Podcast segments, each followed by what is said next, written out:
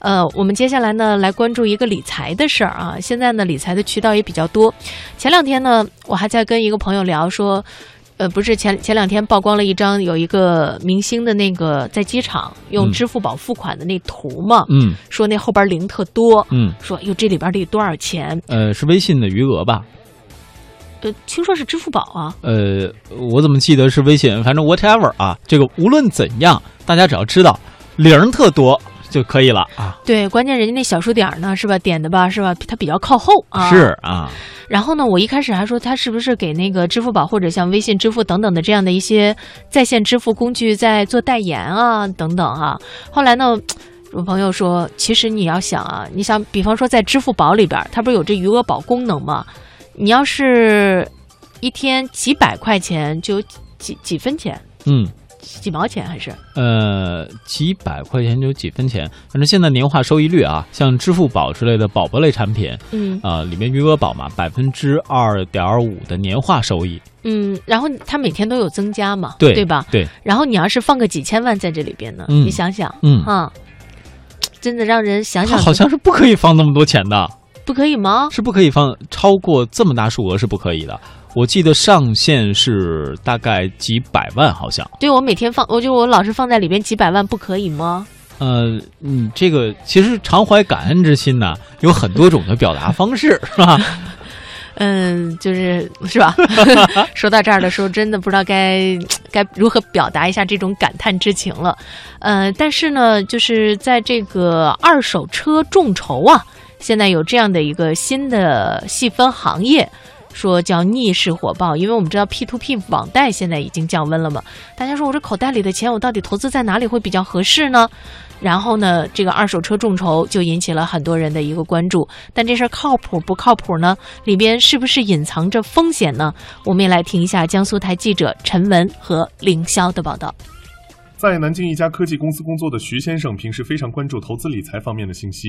今年九月份，他被身边的朋友拉入巨创二手车众筹平台的 QQ 群。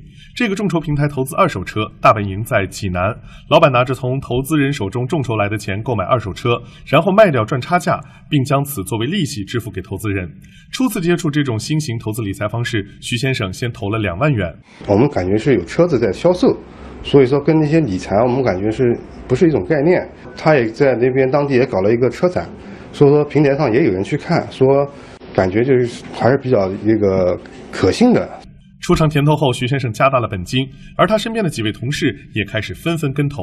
投资人朱女士，嗯呃，第一次投了两万，十五天以后，然后完全回款了，然后我赚了大概一千出点头的样子，然后我觉得还是比较，呃，可以相信的，然后就第二次以后又继续投。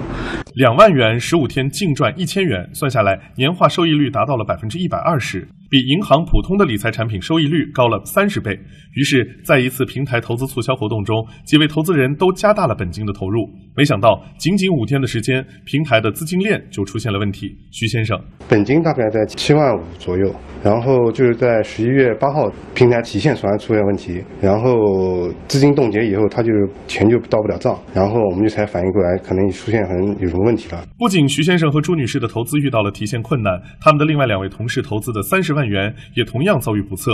与他们同病相怜的还有全国近两千名投资人，初步估计涉案金额超过亿元，其中不乏百万元的投资者。记者随后登录了投资人参与的巨创众筹平台。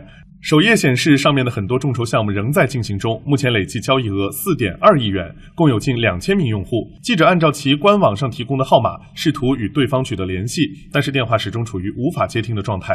那么，这类众筹平台的本质到底是什么？为何能够快速的吸收全国各地投资人的资金呢？江苏省互联网金融协会的相关负责人告诉记者，汽车众筹平台的成立速度在今年三季度左右明显加快。一个重要的原因是，今年八月份网络借贷信息中介机构业务活动管理暂行办法出台后，P to P 平台合规门槛大幅提高。很多平台都面临着去 P2P 化的转型诉求。相比之下，实物类众筹并不在本次互联网金融集中整治之列，成为众多 P2P 企业转型的突破口。但平台的项目真实性往往有待考证。江苏省互联网金融协会副会长周志汉，所以我们是倡导通过公开透明的信息披露，让投资人能够充分了解到他投的什么产品，然后可以合理的判断这个收益率是否合适。我们觉得嘛，这对于这种固定收益类的理财，还是以。稳健为主。目前，众多投资人已经向平台辖区的济南顺华路派出所报了警。记者随后和当地公安取得了联系，警方表示案件正在调查中。